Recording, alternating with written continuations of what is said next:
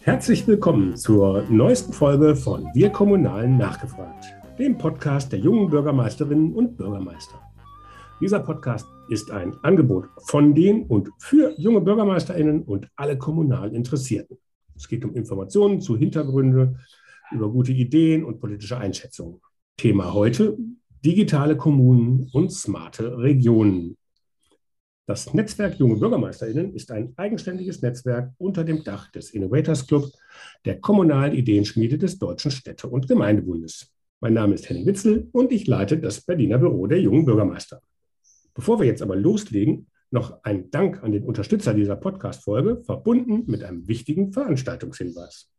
Am 26. und 27. Oktober findet die Smart Country Convention von Bitkom und der Messe Berlin wieder zu 100 Prozent virtuell statt und zeigt, wie die Digitalisierung von Staat und Verwaltung gelingt. Wann geht es endlich digital zum Amt? Und wann werden wir in smarten Städten leben? Antworten darauf gibt es bei der Smart Country Convention. Von E-Government bis Smart City. Freut euch auf spannende Impulse, Diskussionen und erfolgreiche Best Practices aus Bund, Ländern und Kommunen. Wer noch kein Ticket hat, sollte sich jetzt noch schnell anmelden unter www.smartcountry.berlin. Ganz herzlichen Dank für die Unterstützung. Nun zu unserem heutigen Thema. Wie digitalisieren wir den ländlichen Raum? Expertin zu diesem Thema ist Britta Jansen, Seniorberaterin bei der TÜV Rheinland Consulting und dort in erster Linie Projektleiterin für die Geschäftsstelle der Initiative Stadt-Land Digital, einer Initiative des Bundesministeriums für Wirtschaft und Energie.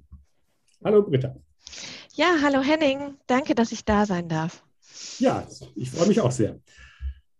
Smart City und ländlicher Raum, das ist ja schon manchmal ein bisschen schwierig. Beim Bild Smart City denkt man erstmal an Millionenstädte. Wenn man das in Fotodatenbanken sucht, äh, findet man vor allem irgendwelche Hightech-Megacities aus Südostasien, Singapur oder ähnliches mit ganz vielen Lichtern.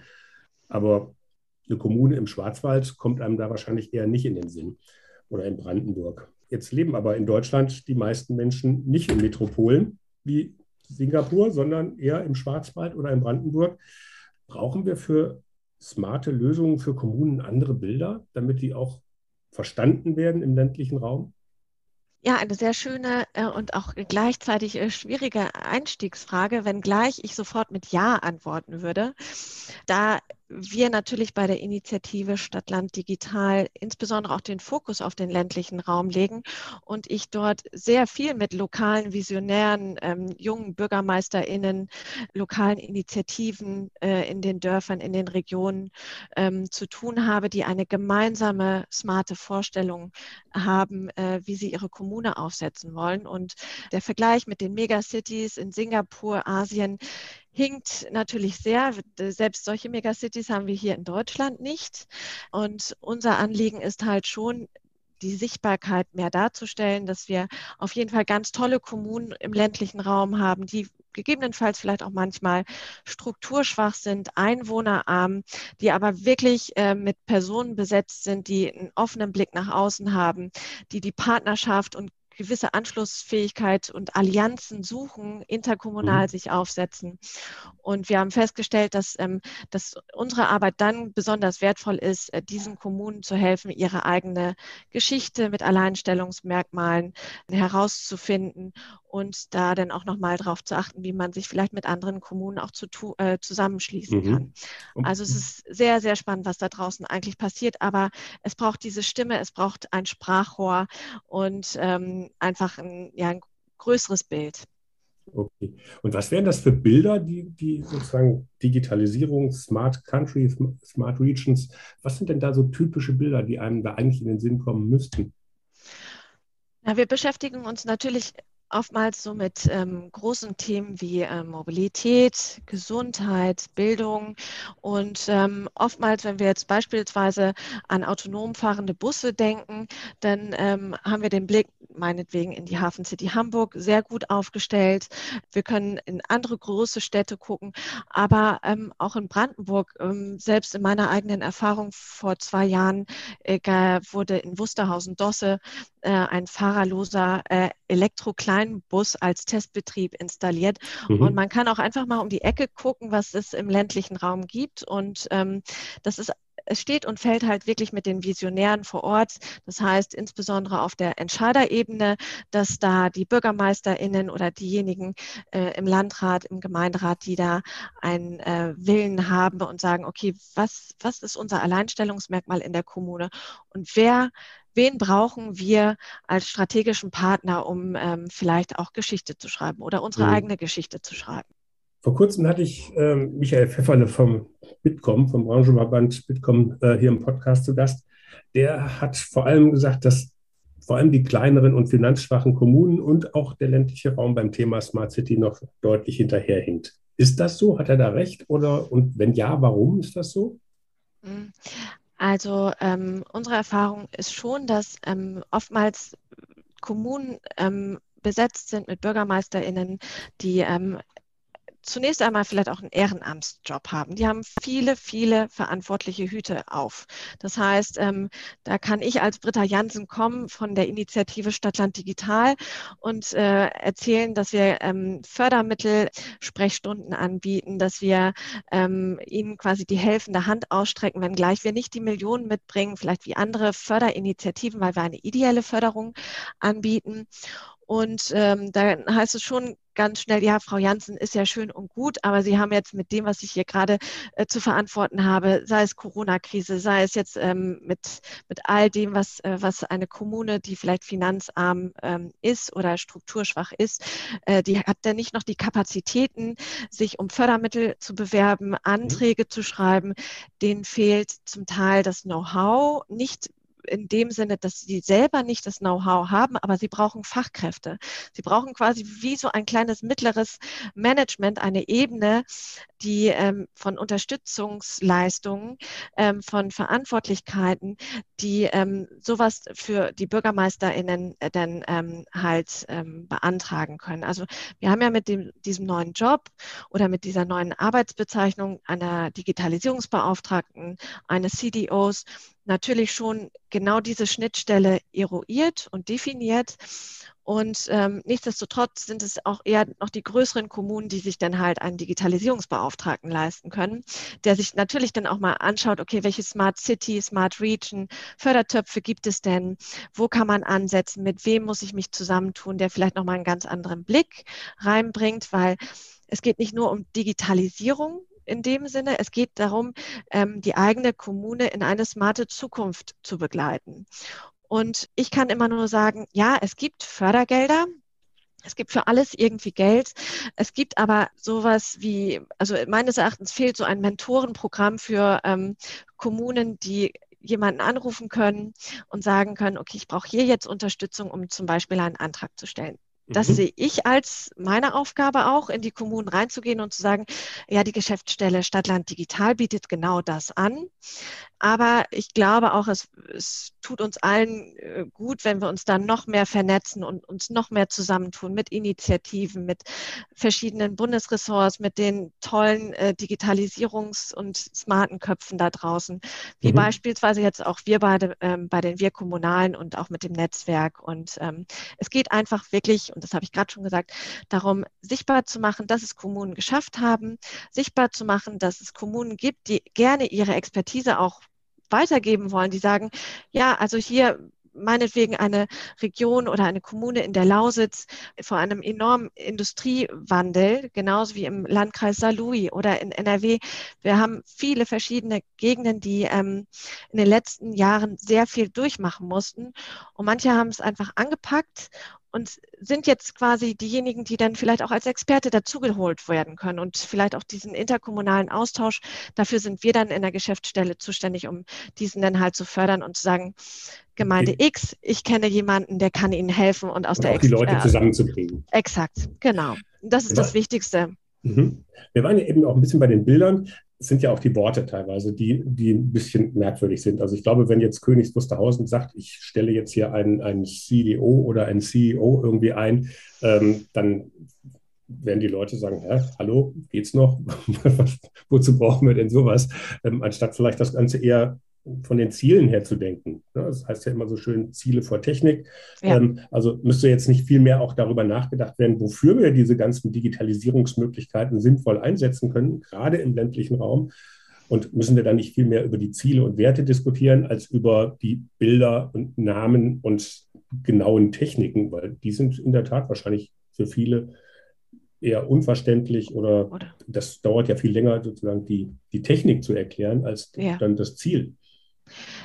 Das stimmt. Also wir, wir sprechen ja auch der, im Bereich der digitalen Transformation auch über die großen Herausforderungen in den deutschen Städten und Kommunen in Deutschland. Und die stehen nun mal im Zeichen der Digitalisierung und in, insbesondere da in dem Wandel der ähm, befindlichen Demografie.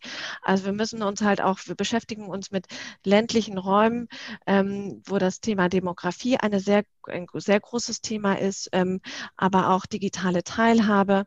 Und wir haben jetzt auch nach der Bundes Bundes, ähm, äh, Bundestagswahl gesehen, dass die Ziele ganz klar sind, dass wir uns, uns mit dem Thema nachhaltiges Wirtschaften bei gleichzeitigem Wachstum der Wirtschaft und natürlich der Verbesserung der Lebensqualität auseinandersetzen müssen. Und um diese Ziele zu erreichen, müssen die Kommunen in Deutschland halt auch smarte Lösungen auf den Weg bringen. Und das ist für manche Kommunen, kann es was intelligent, eine intelligente Technologielösung sein, ob das Datenplattformen sind. Und bei, bei den anderen Kommunen äh, treffen vielleicht ganz andere Ziele ähm, äh, ins Schwarze. Und zwar geht es dann da um Themen, das Landleben attraktiver zu gestalten oder halt ähm, sich partizipativer, transparenter aufzustellen, um alle EinwohnerInnen äh, in meiner Kommune mit, mit auf den Weg zu nehmen. Und deswegen ist da das Themenfeld Wirtschaft, Gesellschaft ganz nah beieinander.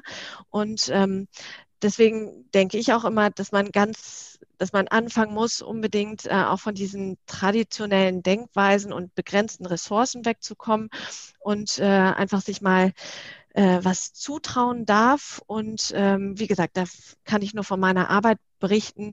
Das ist dann halt das, was wir tun, um dann halt diese Auskunfts- und Vernetzungsplattform mhm. für die Kommunen auch ähm, ähm, anzubieten und da als Begleiterin und Multiplikatorin auch zu dienen. Und da kommt vielleicht auch nochmal die andere Funktion ähm, auch mit rein. Wir haben natürlich, also ich bin angestellt bei der TÜV Rheinland Consulting habe da das Glück, dass ich da mit Kollegen auch zu tun habe, die im Bereich IoT oder digitalen Technologien wirklich da an ihren 3D-Druckern sitzen. Und dann gegebenenfalls kann ich den Stadtland Digitalhut absetzen und sagen, hm, ähm, hier habe ich jetzt meine äh, Kollegen aus der Kölner äh, Konzernzentrale, die können Ihnen vielleicht die Sensortechnik äh, anbieten, um dann die Energieeffizienz Ihres digitalen Rathauses zu messen. Ja, also mhm. das ist insofern eine schöne digitale Wertschöpfungskette, die man da auch mitbringen kann. Ich hätte jetzt noch mal äh, einen Punkt jetzt Jetzt waren wir zwar eigentlich schon auch bei den Zielen. Äh, ich wollte noch mal kurz zurück zur Technik, weil smarte Lösungen brauchen ja auch äh, eine moderne Infrastruktur. Jetzt ist Deutschland ja, wenn man das Thema Breitband nimmt, man kann die Zeitung auflagen, wann man will. Man sieht immer irgendwo eine schöne Tabelle, wo Deutschland irgendwie, keine Ahnung, in Europa an Platz 16 bis auch nicht tot irgendwo ganz weit hinten steht. Wie geht denn das sozusagen übereinander? Also wie können wir diesen massiven Nachholbedarf, den wir offensichtlich ja im internationalen Vergleich haben, wie können wir den aufholen? Ähm, und ist der dann nicht auch vor allem im ländlichen Raum? Also gerade Breitband sieht ja schon so aus. Klar, es gibt auch in, in, in den Metropolen-Ecken, wo es halt schwierig ist, aber das ist ja doch dann vor allem der ländliche Raum betroffen. Das ist ja dann also ein doppelter Nachteil für den ländlichen Raum. Wie kriegen wir das denn aufgeholt?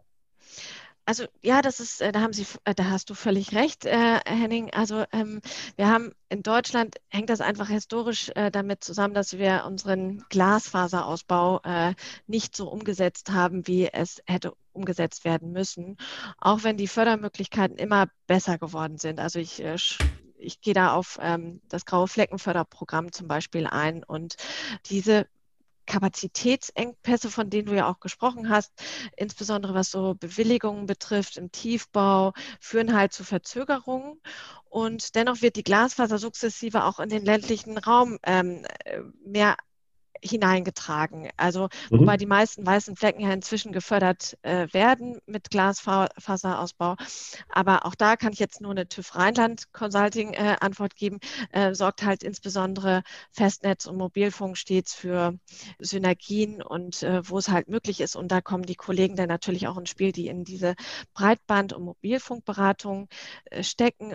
Aber nichtsdestotrotz international ist das einfach noch ähm, wirklich, äh, ich würde auch sagen, äh, haben wir einen äh, massiven Nachholbedarf. Und mhm. ähm, wir haben einfach auch immer wieder Punkte, wo wir denken, okay, das hat was mit der Struktur der Verwaltung zu tun, das hat auch was mit dem Fachkräfte- und Nachwuchsmangel zu tun. Aber nichtsdestotrotz, da, da fehlen uns zum Teil auch noch die Game Changer, die da noch mehr ähm, den Zug annehmen. Und ich selber sitze hier in Berlin, habe aber auch dauernd immer mal wieder irgendwelche Störungen und äh, komme gebürtig aus dem Norden. Da funktioniert das einfach äh, einwandfrei sozusagen. Ähm, das ist auch immer je nachdem, wo man gerade ist. Aber ich weiß äh, ganz genau, was du meinst und ich mhm. bin da auf jeden Fall ähm, bei dir. Da haben wir nochmal ganz viel ähm, zu tun, insbesondere wenn wir uns auch mit dem Themenfeld 5G auseinandersetzen und 5G-Campusnetze. Also gerade wenn wir mit Kommunen auch zu tun haben, die sich äh, der smarten Mobilität, der smarten Energieversorgung, ähm, der smarten intelligenten Verkehrslösung ähm, verhaftet haben, das funktioniert nur mit einer funktionierenden bestehenden Infrastruktur und die mhm. Ähm, muss komplett sichergestellt werden. Okay. Und das ist halt, wie gesagt, eine Aufgabe, die, ähm, die wir halt auch noch be zu bewältigen haben. Genau. Okay, jetzt mal, mal unabhängig davon, warum das so war. Sascha Lobo hat jetzt irgendwie bei, äh, in seiner Kolumne irgendwie auf Spiegel Online ja da ziemlich vom Leder gezogen, warum das alles irgendwie jetzt nach 16 Jahren Merkel irgendwie alles ganz furchtbar ist. Jetzt ist aber die Infrastruktur und Ausbau der Infrastruktur in vielen Bereichen auch eine kommunale Aufgabe. Ne? Also gerade das Thema Breitband, aber auch dann die kommunalen Straßen und die Energieversorgung, ÖPNV, sind halt sehr viele, sehr viele kommunale Aufgaben davon betroffen. Können Kommunen bei diesen ganzen Aufgabenfülle, die da auf einen zukommt, überhaupt mithalten oder machen das dann im Endeffekt Private jetzt besser? Das kann ich so in der Hinsicht nicht ähm, beurteilen, aber ähm, es gibt natürlich Kommunen, die halt die, wie zu Beginn erwähnt, die Vision haben, ich bin nur stark und ähm, äh, überlebensfähig als starker Wirtschafts- und Lebensstandort in meiner Kommune, wenn ich mich mit diesem Themenfeld auseinandersetze. Und es gibt Beratungsinstitutionen, ähm, die, ähm, die man kontaktieren kann, damit man genau weiß, okay, wie sieht ein Antragsverfahren aus im Bereich Breitband, Glasfaser. Das machen ja auch, wie gesagt, meine Kollegen. Und äh, man braucht auf jeden Fall diesen, diesen Antrieb, um da halt nicht ähm, ja quasi die die, die, die gegebenenfalls diesen, dieses Alleinstellungsmerkmal oder diesen Wettbewerbsvorteil, den man hat, da zu verlieren. Mhm. Und ähm, natürlich, es gibt, ich habe mit Kommunen zu tun gehabt, die im, im, Nord, im Norddeutschland, die gesagt haben, so hier funktioniert das alles nicht. Die haben sich vor fünf Jahren schon als äh, Bürgerinitiativen zusammengetan und gesagt, okay, das machen wir jetzt mal privat, weil ähm, das geht uns alles zu langsam. Aber mittlerweile denke ich, dass wir da auch auf Bundesebene gute Förderprogramme haben und dass das auf jeden Fall auf dieser politischen Ebene ähm, äh, Prio 1 geworden ist, dass, ähm, dass wir da im Infrastrukturmanagement den Ausbau vorantreiben mhm. müssen. Also ich meine jetzt auch Infrastruktur, Beispiel Uber. Die mhm. versuchen sozusagen mit einem, mit einem disruptiven Geschäftsmodell im Endeffekt den ganzen Bereich ÖPNV oder äh, Mobilität dann irgendwie neu zu denken. Elon Musk hat mit diesem Hyperloop irgendwie sozusagen die, die Verkehrsinfrastruktur halt auf, auf mittlere und längere Strecken im Visier. Ähm, das sind jetzt aber alles Private, die da, die da jetzt aktiv werden. Ähm, und das ist jetzt gerade bei Mobilität, war das halt jahrelang auch immer Aufgabe ähm, des öffentlichen Sektors. Ob das dann die Autobahn, äh, der Autobahnbau ist oder die, Straßen, äh, die Straßeninfrastruktur oder halt dann auch die Bahn. Und da tummeln sich jetzt zunehmend Private. Und da, äh, in die Richtung schon mal die Frage, wird da auch, sag ich jetzt mal, ähm, öffentliche Infrastruktur, droht die da privatisiert zu werden? Da, da, ich denke, davon sind wir weit entfernt. Also ich meine, gerade das, was du auch noch gesagt hast, so von wegen, ähm, ob das, ähm, also nicht alle Regionen profitieren ja gleichermaßen von, ähm, von den Chancen der Digitalisierung und diese ungleiche Chancenverteilung ist insbesondere deutlich auch in dem urbanen und nicht urbanen Räumen. Und wenn du ähm, so Privatanbieter wie Uber oder wen auch immer erwähnst, dann sind es die, die sich gerade die Städte aussuchen und die großen äh, Kommunen ähm, mit mit mehr Menschen und weniger Raum, ähm, als jetzt, äh, wenn ich jetzt irgendwie ins, ähm, in den ländlichen Raum irgendwo in Norddeutschland oder in der Uckermark unterwegs bin. Und ähm, insofern denke ich nicht, dass das, ähm, also wie gesagt, ähm, so weit kommen wird, dass äh, sich da die Infrastruktur privatisieren muss. Nichtsdestotrotz ist das ein Anliegen, was wir natürlich auch auf dem Schirm haben in der Initiative Stadtland Digital. Geht es nämlich auch darum, dass wir schon die Innovationsfähigkeit fördern möchten bei den Kommunen im ländlichen Raum, dass wir auch sagen, auch dort gibt es Innovatoren, da gibt es Social Entrepreneurs, da gibt es interessante äh, Tech-Startups, da gibt es Startups. Kommunen, traut euch ähm, auch mal mit, äh, mit diesen Privaten zusammenzutun, weil die können vielleicht noch einen ganz anderen Drive reinbringen und einen ganz anderen Blick für die äh, Kommune reinbringen. Und stellen wir uns doch mal vor, wir, wir gehen in den ländlichen Raum. Wir beide sind jetzt in Berlin ansässig, aber mit unserer Expertise, mit dem Netzwerk, was wir haben, und wir stellen fest, ähm, ja, also hier kann man nachbessern äh, oder hier kann man nachbessern, sei es ÖPNV, sei es vielleicht Angebote auch hinsichtlich der Daseinsvorsorge, sei es ähm, Bürgerbeteiligung, einfach als Unterstützungsmaßnahme für meine Bürgermeisterin oder meinen Bürgermeister mhm. vor Ort dann macht man das ja. Also das haben ja die ganzen ähm, jungen Leute jetzt in den letzten Jahren, ob das äh, die Coconut-Gründer sind, ob das äh, Neuland 21 ist, das sind ja die Initiativen, die aus dem urbanen, raus, äh, urbanen Ra Raum rausgegangen sind mhm. in den ländlichen Raum und dort sich ja Verbündete gesucht haben, um den äh, ländlichen Raum halt digital quasi voranzubringen. Also das sind und so kommunale sozusagen, also ähm, so Coworking Spaces, ja. aber der, der ganze Ort ist sozusagen dann die, der Coworking genau. Space geworden, anders als genau. in Großstädten, wo das dann halt irgendwelche ähm, besonderen Immobilien sind. Haben, wenn du sagst Innovationsfähigkeit, haben da junge Bürgermeisterinnen und Bürgermeister einen Wettbewerbsvorteil, weil die solche Dinge eher, weil die digitaler auch aufgewachsen sind? Kann sein, muss aber nicht. Also es steht und fällt immer mit der Persönlichkeit ähm, und mit, äh, mit den Enablern äh, in der Verwaltung. Und ähm, ich habe mit äh, jungen Leuten zu tun, jung, so um die 30, ne? und äh, ich habe aber auch mit Älteren zu tun und ähm, die ähm, auch mit weit über 60 äh, sagen, ja, aber das ist schon immer interessant gewesen, die Innovationsfreudigkeit oder alles, was, was mich in meiner Arbeit besser macht, was meine, mein, meinen Lebensstandort attraktiver gestaltet, was mich dazu bringt, äh, Gewerbe hier ansiedeln zu lassen, Familien zu unterstützen, die dann in meine Kommune ziehen. Ähm, das ist sozusagen das, was mich antreibt und das hat mit dem Alter nicht so viel zu tun.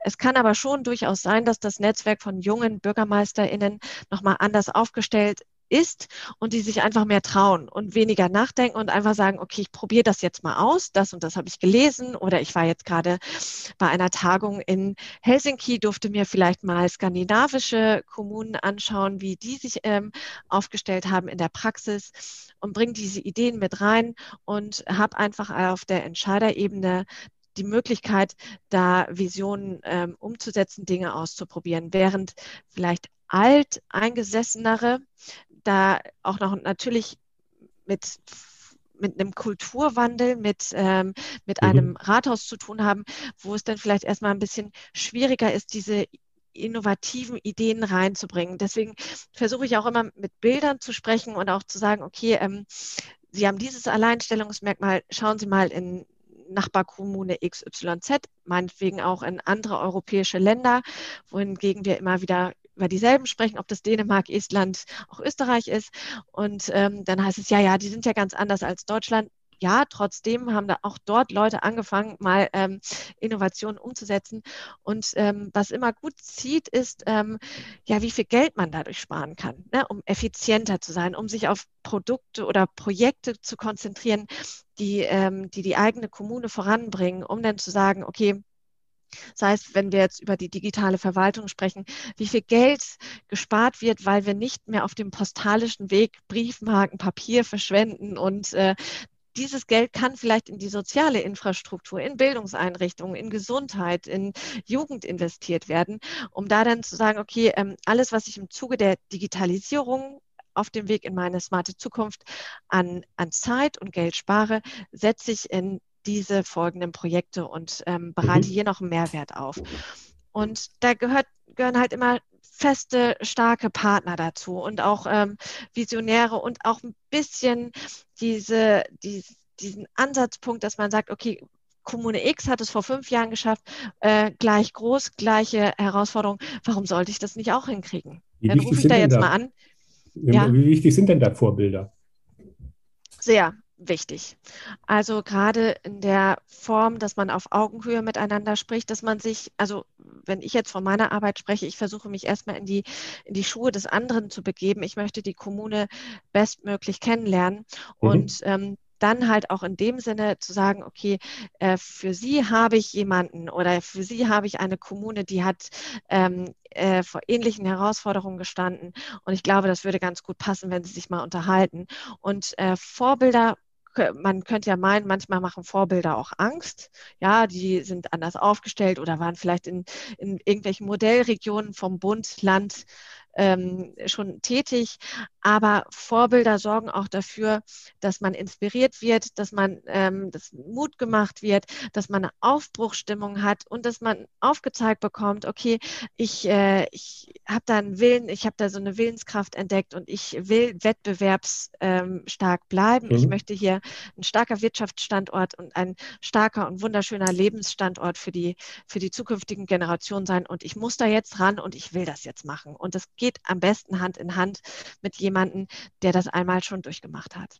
Okay, jetzt war ja bei Corona ähm, auch viele Kommunen, sage ich jetzt mal, sich selber Vorbild, ähm, weil natürlich sehr viel digitalisiert werden musste, weil gerade im Kommunikationsbereich man eben nicht mehr so mit den Menschen kommunizieren konnte, wie man das vorher gewohnt war. Ähm, auch ne, das Bürgergespräch mal eben äh, beim Einkauf oder so ähm, vom Bürgermeister ist weggefallen, weil die Läden waren zu und so weiter. Die Volksfeste sind ausgefallen. Das heißt, viele Kommunen haben sich ähm, viele neue digitale Wege ausgesucht, um mit ihren Bürgern zu kommunizieren. Ähm, zwei Fragen jetzt in dem Kontext. Denkst du, da, dass, dass, das bleibt dabei oder geht das jetzt wieder zurück, wo sozusagen die, die analogen Möglichkeiten wieder zunehmen? Und die zweite Frage, welche Bereiche müssten denn noch nachziehen, äh, die jetzt bei Corona ähm, ähm, eben nicht digitalisiert worden sind, wo man aber eigentlich sagen muss, das ist jetzt auch dringend notwendig? Ja, also die, die während der Corona-Pandemie und wir stecken ja immer noch mittendrin, sind ähm, die Städte und Gemeinden natürlich extrem stark gefordert gewesen. Wir schauen auf unseren eigenen Job und mussten von einem Tag auf den anderen äh, digitale Angebote schaffen und insbesondere was die Gesundheitsämter und die Ordnungsbehörden äh, standen da unter einem enormen Druck. Das haben wir auch mitbekommen, dass wir gerade in dem Bereich ähm, wurden Mitarbeitende aus der Verwaltung auch abgezogen. Die mussten halt Unterstützungsleistungen ähm, ähm, bieten. Ähm, aber die Kommunen haben gleichwohl bewiesen, dass sie handlungsfähig sind und dass sie auch flexibel sind und dass die ähm, kommunale Selbstverwaltung sich bewährt hat und während der ersten Phase der Pandemie ähm, haben insbesondere dann auch digitale Technologien dazu beigetragen, dass die Kommunen halt ihren Betrieb aufrechterhalten konnten. Und der Nutzen und die Vorteile von Digitalisierung sind meines Erachtens ähm, in der Krise absolut deutlich geworden. Und äh, nun muss es halt müssen wir halt schauen, wie es nach der Krise dann auch weitergeht. Wir bemerken auf jeden Fall, dass sich viele Kommunen ähm, schon gesagt haben, ja, insbesondere was New Work betrifft, ja, Homeoffice, vor, früher nicht möglich, Antragsverfahren über Wochen, einmal ein Genehmigungsverfahren nach oben und nach äh, unten, dann wieder runter. Ähm, dass sich viele Kommunen zum Beispiel mit solchen Themen auseinandersetzen und sagen, New Work ist für mich eine Option. Mhm. Ja, also ich biete das an. Es hat funktioniert. Warum denn nicht auch weiter so? Es gibt äh, bei uns jetzt äh, weniger Kommunen, die sagen, oh, wir wollen das alles genauso haben wie vorher, weil es äh, super gelaufen ist.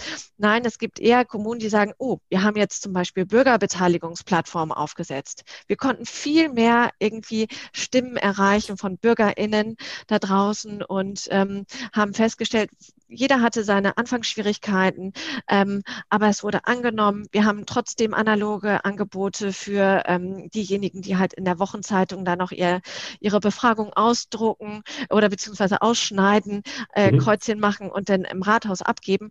Es geht darum, diesen, diesen Schwung in dem Sinne zu nutzen, dass wir jetzt nicht wieder in alte Muster hineinfallen, weil die Kommunen stehen halt auch unter einem großen Druck, äh, was Fachkräfte betrifft. Und wenn ich jetzt als junger Mensch sage, okay, ich ähm, studiere gerade Verwaltungswissenschaften oder ich möchte gerne in die Verwaltung XYZ, vielleicht zurück in meine Heimat ähm, und da was bewegen, dann ähm, müssen die Kommunen sich auch einfach damit mehr auseinandersetzen. Was biete ich denn eigentlich meinen jungen ähm, Kolleginnen an? Ähm, wie kann die Arbeit der Zukunft aussehen? Und ähm, ich denke, das wäre einfach sehr kontraproduktiv, da jetzt wieder in alte Muster zu verfallen. Okay. Und was und, besonders, und, ja. Ja, und welche Bereiche wären das, die noch nachziehen müssen? Also ich denke jetzt so ein bisschen äh, daran, ne, also viele Sachen, also es wurde dann auch irgendwie das digitale Bürgergespräch und, und, und alle möglichen Sachen dann halt geführt. Ähm, aber es sowas wie eine digitale Baustellenbesichtigung, sage ich jetzt mal, könnte ich mir auch vorstellen, dass man damit, äh, dass man damit auch einiges erreicht also an sowas hat, hat zumindest ich jetzt nicht mitgekriegt, dass das irgendwie auch schon mal irgendwie ähm, ähm gemacht worden wäre. Mhm. Also, und da kann ich mir wirklich ganz viele, gerade im, im, im, äh, im, Baubereich, wo ich auch Leute erreiche, die dann vielleicht eben bei solchen, bei solchen ähm, Besichtigungen ähm, nie dabei sind. Mhm. Wir hatten hier bei uns in der Straße mal, da ist dann der Bezirksbürgermeister beziehungsweise der zuständige ähm, Stadtrat ähm, mit, mit, mit einer ganzen Gruppe von Bürgern losgegangen und haben jeden Baum besprochen, ob der jetzt stehen bleibt oder im Zug einer Straßensanierung irgendwie ersetzt wird. Ähm, sowas kann man doch auch digital machen, oder? Ja, absolut. Absolut. Es gibt auf jeden Fall äh, viele schöne Beispiele, äh, insbesondere natürlich jetzt noch aus der Privatwirtschaft, ähm, äh, die man sehr gut umsetzen kann, ob das jetzt hier VA, äh, AR-Brillen sind, äh, dass man sagt, okay, wir zoomen mal rein in das Quartier in Neukölln, Körner Kiez und äh, schauen uns das mal ähm, an, wie man vielleicht die Stadt oder diesen Stadtteil ähm, besser gestalten kann, familienfreundlicher gestalten kann. Das auf jeden Fall. Aber es hat auch, wie gesagt, immer wieder mit Kosten zu tun und mit der eigenen Innovationsfähigkeit. Und ähm, da ist, ich glaube, der, ähm, der, der Blick nach oben oder in die Zukunft ist da keine Grenzen gesetzt. Was mich selber persönlich nochmal ähm, so hellhörig gemacht hat, insbesondere in den letzten anderthalb Jahren, ist der ganze Bereich hinsichtlich Bildung, Bildungseinrichtungen ähm, und äh, aber auch Gesundheitsthemen, wo ich so denke, ja, da gab es einen Schwung, aber da hätten wir schon viel, viel weiter sein können, insbesondere was die Digitalisierung in der Bildung betrifft. Insbesondere, also nicht nur was die Ausstattung äh, angeht, da sowieso, also da als kommunaler Träger, dass man da noch mehr ähm, Hilfe leisten muss, weil äh, da geht es natürlich in erster Linie um die Zukunft ähm, der nächsten Generation und noch nicht mal darum, äh, welche Jobs sie ausführen werden, mhm. weil wir uns mit Jobs beschäftigen, die es eigentlich jetzt noch gar nicht gibt, sondern also äh, wie, oder mit Ausbildungsmechanismen auseinandersetzen. Ähm, für Jobs, die es in 30 Jahren gibt, aber jetzt noch nicht. Und äh, deswegen, das ist für mich ein, eine Riesenlücke gewesen, wo ich so denke, da kann man auf jeden Fall noch viel, viel mehr machen und da kann man auch den Blick nach, also manchmal nach draußen wagen, um zu gucken, wie haben es denn andere hingekriegt. Mhm. Aber, Aber ja, Bildung, Henning, ja. Entschuldigung, bei, bei, bei Bildung finde ich es jetzt gerade ganz spannend, weil ähm, da wird ja jetzt gerade ganz viel einfach auch wieder rückabgewickelt. Klar, die haben dann alle irgendwie jetzt ihre Whiteboards in den Klassen, ähm, ähm, aber es wird doch schon ganz deutlich gesagt, ja, also Präsenzunterricht, das ist aber immer noch, denn das, da wollen wir wieder hin und das ist das, was wir auf gar keinen Fall aufgeben dürfen und da haben wir ähm, da wird auf jeden Fall die Zukunft sein. Dann im Präsenzunterricht machen wir auch ganz viele digitale Sachen. Aber Also wenn ich jetzt überlege, in Finnland zum Beispiel gibt es aber auch diesen digitalen Unterricht, ähm, der ist da natürlich auch, weil die Entfernungen zu den Schulen da einfach viel größer sind, ist da aber auch ein ganz normaler Bestandteil eines normalen Unterrichts. Natürlich haben die auch Präsenzzeiten, ja. aber die haben natürlich auch ganz viel mehr digitale Angebote, die sie eben ohne Präsenz dann auch nutzen können. Und ja. da, da, wird jetzt wieder, der, das wird hier wieder jetzt abgeschnitten. Ähm, ja. Da wird versucht zu sagen, das müssen wir unbedingt vermeiden ich hatte auch zwei Kinder im Homeoffice und es war nicht immer einfach. Ja, das glaube Aber dass wir, dass wir den Weg jetzt gar nicht weitergehen, verstehe ich dann da nicht. Weil das ist ja gerade für den ländlichen Raum, wäre das ja, ja. was, äh, weil alle gleichzeitig dann jammern, ach, da wird die weiterführende Schule irgendwie, die wird dann da geschlossen und das wird jetzt nur noch in der Kreisstadt angeboten und dann ist ja das dann halt vom Dorf irgendwie so mit so langen Fahrtwegen für die Kinder verbunden, das ist ja, ja. jetzt auch nicht unbedingt der Vorteil. Ja, und insbesondere, also ähm, wir haben ja äh, klar ähm, vom ähm, BMBF den Digitalpakt Schule schon seit 2019, ähm, der die Länder und Gemeinden bei Investitionen im Bereich der digitalen kommunalen Bildungsinfrastruktur unterstützt und damit äh, sich die Länder ja quasi auch verpflichtet haben, digitale Bildung und insbesondere durch pädagogische Konzepte äh, zur Verfügung zu stellen, daran zu arbeiten, Lehrpläne anzupassen und Lehrer ausbilden Ausbildung, Fortbildung halt äh, auch umzugestalten. Und das ist auf jeden Fall eine wichtige Aufgabe in den Kommunen, gerade zwischen den Interessen zu vermitteln und zu schauen, welche digitalen Lösungen dazu beitragen können, um die digitale Bildung ähm, zu verbessern, weil ähm, mir ist es immer noch so ein Anliegen, es geht ja auch darum, die ähm, Bildungsgerechtigkeit und die Chancengerechtigkeit auch nochmal aufzuzeigen. Und da hat man ja insbesondere festgestellt in der Corona-Krise, dass das eher ein Schuss in den Ofen war und der, der Schritt eher nach hinten gegangen ist. Ähm, nicht jeder äh, hat zu Hause ähm, äh, die digitale Ausstattung.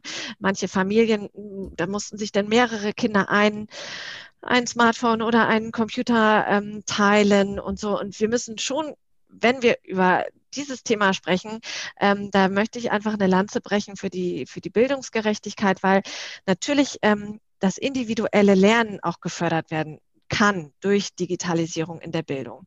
Und wenn es nun mal so ist, dass, ähm, also andere Länder machen es ja auch und können es auch, dass man sagt, okay, äh, es gibt Präsenztermine, es gibt Projekttage, ähm, da machen wir was gemeinsam, aber wir haben hier ähm, Möglichkeiten, dass, ähm, dass wir halt vielleicht online auch zusammenarbeiten in Projektgruppen, dass der Lehrer dann auch die Möglichkeit hat zu, zu sehen, oh, der Henning ist aber da, hat eine klitzekleine Schwäche, da gehe ich nochmal auf ihn zu und da kann ich nochmal nachhaken, ohne dass so ähm, gesamt gezeigt wird im Klassenverbund. Mhm. Und auch der Lehrer hat einfach viel mehr Möglichkeiten durch die Digitalisierung in der Bildung, äh, da individueller nachzuhaken, Kinder zu unterstützen.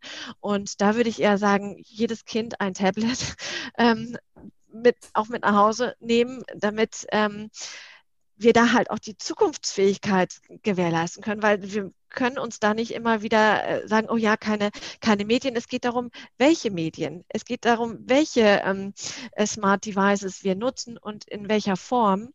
Und wir haben da eine ganz große Chance, wenn wir da wirklich das Geld reinbuttern, zu sagen, okay, und wir, wir haben uns der Zukunft jetzt gestellt und wir bereiten unsere nachfolgenden Generationen darauf äh, vor, weil das ist auch ein enormer Wirtschafts, ähm, also ein großes Wirtschaftspotenzial jetzt in die Bildung zu investieren äh, mit digitalen Methoden, ähm, um dann nachher im Nachgang nicht zu sagen, ah, da sind Kinder oder Jugendliche abgehängt worden. Ja, also ähm, ich sehe einfach sehr viele Chancen darin, dass man durch die Digitalisierung in der Bildung für mehr Gerechtigkeit sorgen kann und äh, für mehr Zukunftsfähigkeit. Und das mhm. ist natürlich auch Aufgabe der Kommunen. Jetzt gibt es natürlich in Deutschland, wir selben schon gesagt, es gibt also die verschiedensten Förderungen, Einzelförderungen, Projekte, dieses und jenes. Ähm, aber so einen wirklichen deutschlandweiten Smart City Plan oder ähnliches ähm, oder halt auch digitale Bildungsplan, den gibt es ja eigentlich dann doch nicht. Da ist dann wieder, ne, Bund ist eigentlich nicht zuständig, das sollten dann die Länder machen, die koordinieren das dann aber irgendwie nicht so richtig, da zahlt der Bund doch irgendwas. Äh, und zum Schluss bleiben dann irgendwie dann auch noch die Kosten für den Ausbau oder für den Betrieb ähm, ähm dann an den Kommunen hängen das ist ja, da sind ja doch sehr viele Köche mit dabei. Und ähm, wie kann man das denn oder wie müsste man das denn organisieren, damit das eben nicht so ein Durcheinander ist? also ich, ich bin ja immer der, der Meinung, also äh, zu viele Köche ver, ähm, äh, versalzen jetzt nicht die Suppe oder ähm, ähm, ähm zerstören das gute Acht-Gänge-Menü, sondern fördern eigentlich quasi die Vielfalt und bringen da ihre eigene Note mit rein. Was ist natürlich, ähm, das hast du richtig angesprochen, ist fehlt so eine, eine Instanz. Nichtsdestotrotz liegt es an uns allen, ob wir jetzt aus Initiativen sprechen, aus unseren Jobs sprechen, als Multiplikator äh, sprechen, als smarte Bürgerin sprechen, ähm, liegt es auch an uns, ähm, die Vernetzung zu suchen mit anderen. Und ich bin der festen Überzeugung, dass wir das gemeinsam auf jeden Fall hinkriegen, wenn man sich auch ähm, jetzt im Zuge der Arbeit in der Geschäftsstelle Stadtland Digital sich auch mit anderen Bundesressorts zusammentut, mit, ähm, mit anderen Initiativen, um da die helfende Hand auszustrecken. Also wir haben beispielsweise ähm, festgestellt im Zuge unserer Arbeit, dass wir Kommunen ähm, sehr wohl mit so einer digitalen Sprechstunde Smarte Kommune unterstützen können, wo wir uns einen wichtigen Partner suchen, sei es jetzt, ähm, wir hatten jetzt zum Beispiel ähm, das Graue Flecken Bundesförderprogramm, mhm. ähm, da haben wir uns die Projektträgerschaft angeschaut, da haben wir ähm, das BMVI als Partner mit hinzugezogen und haben gesagt, so, stellen Sie bitte mal das äh, Bundesförderprogramm vor. Wir laden die Kommunen ein, war auch sehr stark besucht, digital, ganz gut, 13 bis 14 Uhr, um dann halt äh, zu sagen, okay, wir, wir suchen die Partner, die in die Kommune reingehen können, gegebenenfalls mit Geld und Expertise, wo, wo bei uns die Grenzen gesetzt sind. Und ähm, ich glaube, dass es insofern ganz viele tolle Gewürze gibt, die die Suppe eher leckerer und äh, geschmackvoller und interessanter machen, wenn man einfach weiß, okay, ich tue mich zusammen. Für die Kommunen ist es natürlich auf der anderen Seite schwierig, aus diesem Wust an Initiativen, an, an Hilfestellungen da auch manchmal den richtigen Ansprechpartner zu finden. Und das ist natürlich dann unsere Aufgabe, wo wir bei der Geschäftsstelle Stadtland Digital sagen, okay, ähm, wir wären gerne äh, das Sprachrohr oder die Ansprechpartnerin für die 11.000 Kommunen und äh, suchen dann halt mhm. die Vernetzung mit äh, anderen ähm, Hilfsdienstleistern in dem Sinne. Ja. Okay. Was müssen denn, was sind denn Punkte, die ähm, Städte von morgen, gerade im ländlichen Raum, ihren Bürgern anbieten müssen, wenn es um das ganze, den ganzen Bereich digitale Daseinsvorsorge und ähnliches geht? Was sind denn die Must-Haves? Wo müssen sich Kommunen denn darauf einstellen, wo sie jetzt wirklich ihr Augenmerk heute drauf richten müssen, damit sie es morgen auch anbieten können? Äh, in erster Linie muss man sich fragen, okay, was, was, ähm, was erwarte ich als smarte Bürgerin einer smarten Kommune? Also ähm, da gebe ich immer ganz gerne dieses Beispiel, also diese Bilder. Also äh, stell dir vor, ich als oder ich stelle mir vor, ich als Bürgerin einer Kommune ähm, ähm, kann höchste Lebensqualität in der Region ähm, äh, oder be bekomme höchste Lebensqualität in meiner Region. Ich kann mich als Bürgerin, als smarte Bürgerin ähm, total hoch motiviert in das Gemeindeleben einbringen mit all meinen Kompetenzen. Ähm, ich kann dafür sorgen, dass ähm, oder ich bin Teil dessen, dass äh, äh, dass hier ähm, eine Standortattraktivität herrscht, dass ähm, Gewerbe angesiedelt wird, ähm, dass ich alle Möglichkeiten habe, effektiv und fortschrittlich auch an Problemlösungen dabei zu sein, dass es Bürgerbeteiligungsplattformen gibt, dass ich meine Kommune, mein digitales Rathaus wirklich als verlässlichen Partner auf Augenhöhe ähm, habe, dass ich ähm, gegebenenfalls durch all das, was ich an Geldern und an Zeit, ähm, an Überschüssen ähm, heraushole aus der ähm, digitalen Verwaltung, dass das wieder in soziale Zwecke reingeht. Und ich bin Teil dieser, dieser smarten äh, Zukunft und mhm. äh, smarten Verwaltung. Und ich versuche das immer, wir alle haben ein Smartphone, wir alle kaufen irgendwie online ein, wir sind irgendwie äh, da relativ, ah ja, Facebook hat meine Daten, aber ähm, wieso denn jetzt nicht äh, meine Kommune. Meine Kommune hat meine Daten, aber alleine diese Vorstellung einer medienbruchfreien Antragstellung, wenn ich ein Kind bekomme und nicht noch im Wochenbett irgendwie zusehen muss, dass ich einen Termin bekomme, in, mhm. ähm, jetzt zum Beispiel bei mir im Bezirk Neukölln. Das ist doch wunderbar, wenn ich irgendwie eine, einen äh, Beitrag leisten kann oder wenn ich das Gefühl habe, hier wird mir etwas abgenommen. Ja, hier wird mir Zeit geschenkt als Bürgerin und dann zusätzlich halt ich werde auch aufgerufen, um zu sagen, okay, was, was kann ich machen, um ähm, hier gemäß Nachhaltigkeitskriterien vielleicht meinen Bezirk schöner zu machen. Ich bin ein aktiver Part einer Kommune, ein aktives Mitglied und äh, nutze smarte digitale Lösungen, um mich da bestmöglich einzubringen. Also ich meine, das ist einfach wie gesagt, Einkaufen bei Amazon ist möglich, aber äh, sich denn als aktive, ähm, smarte Bürgerin einzubringen, geht dann manchmal nicht. Und es mhm. ist gar nicht mehr so schwierig wie noch vor zwei Jahren. Und insofern haben wir da auch viele Beispiele, wo man sagen kann, okay, da gucke ich mir äh, die Kommune Coesfeld an, äh, die Stadt, die haben tolle äh, Beteiligungsplattformen entwickelt. Also es gibt auf jeden Fall ganz viele Innovatoren da draußen, wo die sich wirklich insbesondere die digitale Teilhabe auf die, ähm, ja quasi in die Vision reingeschrieben haben und mhm. gesagt haben, ich bin die Kommune für alle, für alle BürgerInnen äh, in meiner Kommune und für alle, die noch kommen wollen. Und ich versuche sie bestmöglich in, zu integrieren und ich will die Meinung haben von denen, weil das ist, das ist meine Gemeinschaft, meine Gemeinde. Und da muss ich einfach mal zuhören, was da auch die Bedarfe sind. Gut, das ist ja letztlich auch mal demokratiefördernd ähm, die Bürger mehr einzubinden ja. und denen auch zuzuhören und denen auch das Gefühl zu geben, das wirkliche Gefühl, ähm, dass ihre Belange relevant sind und dass die dann auch mit Einfluss haben äh, in das, wie sich, die wie sich die Kommune entwickelt. Insofern also, ähm, haben wir da natürlich auch Chancen in Bereichen, wo wir ja auch noch neben den ganzen Infrastrukturthemen, aber haben wir ja auch im Bereich Demokratie äh, und, sag ich mal, Wirksamkeit der Menschen, ähm, weil wir machen es ja nicht, damit der Staat Staat ist, sondern das ist, hat ja einen Sinn und Zweck. Ja, ähm, es ist alles für, für den für die Bürgerin oder für mhm. äh, den Bürger. Es ist für, für denjenigen und diejenige, die das äh, am Ende dann halt auch nutzt. Und ich meine, äh, digitale Technologien ja machen alles möglich, also digital oder technisch ist alles möglich, aber auch ich zum Beispiel als Frau in einer smarten Stadt, äh, wie cool wäre das, wenn ich irgendwo ähm, aus der S-Bahn steige und über meine mein Telefon meine ähm, Laternenbeleuchtung bis nach Hause äh, selber ähm, gestalten kann, damit ich keine Angst haben muss als Frau in einer smarten Stadt. Es gibt einfach mhm. ganz viele Bilder, ähm, die man aufsetzen kann und wo man ähm, einfach ganz tolle Sachen gestalten kann, um es sicherer, besser nachhaltiger und effizienter zu machen, meine eigene Kommune. Genau. Sehr, sehr, schön. Ja, die Zeit ist jetzt relativ schnell vorangeschritten. Ja, verrückt. Ähm, ähm, am Anfang hast du gedacht, uh, habe ich überhaupt genug zu erzählen? Ähm, aber also wir könnten jetzt bestimmt noch eine ganze Ecke weitermachen. Ähm, ich würde trotzdem jetzt mal zu, zur Abschlussfrage kommen. Vielleicht einfach mal auch deine Perspektive. Wir haben es ja eben schon so ein bisschen äh, äh angedeutet. Wie steht Deutschland in zehn Jahren beim Thema Digitalisierung da? Was ist da deine Prognose? Haben wir den internationalen Rückstand, den wir haben, haben wir den aufgeholt oder ist der vielleicht sogar größer geworden? Ist der Unterschied Stadt-Land kleiner geworden oder ist es wirklich dann ein ganz großer Unterschied, ob man in der Metropole oder auf dem Land lebt? Und ähm, vor allem, über welche Fragen und Probleme, die wir heute diskutieren, werden wir in zehn Jahren einfach nur noch den Kopf schütteln, weil wir sagen, also was wir da, da, mit so einem Unsinn haben wir uns beschäftigt. Äh, was spielt in zehn Jahren gar keine Rolle mehr von den Fragen von heute?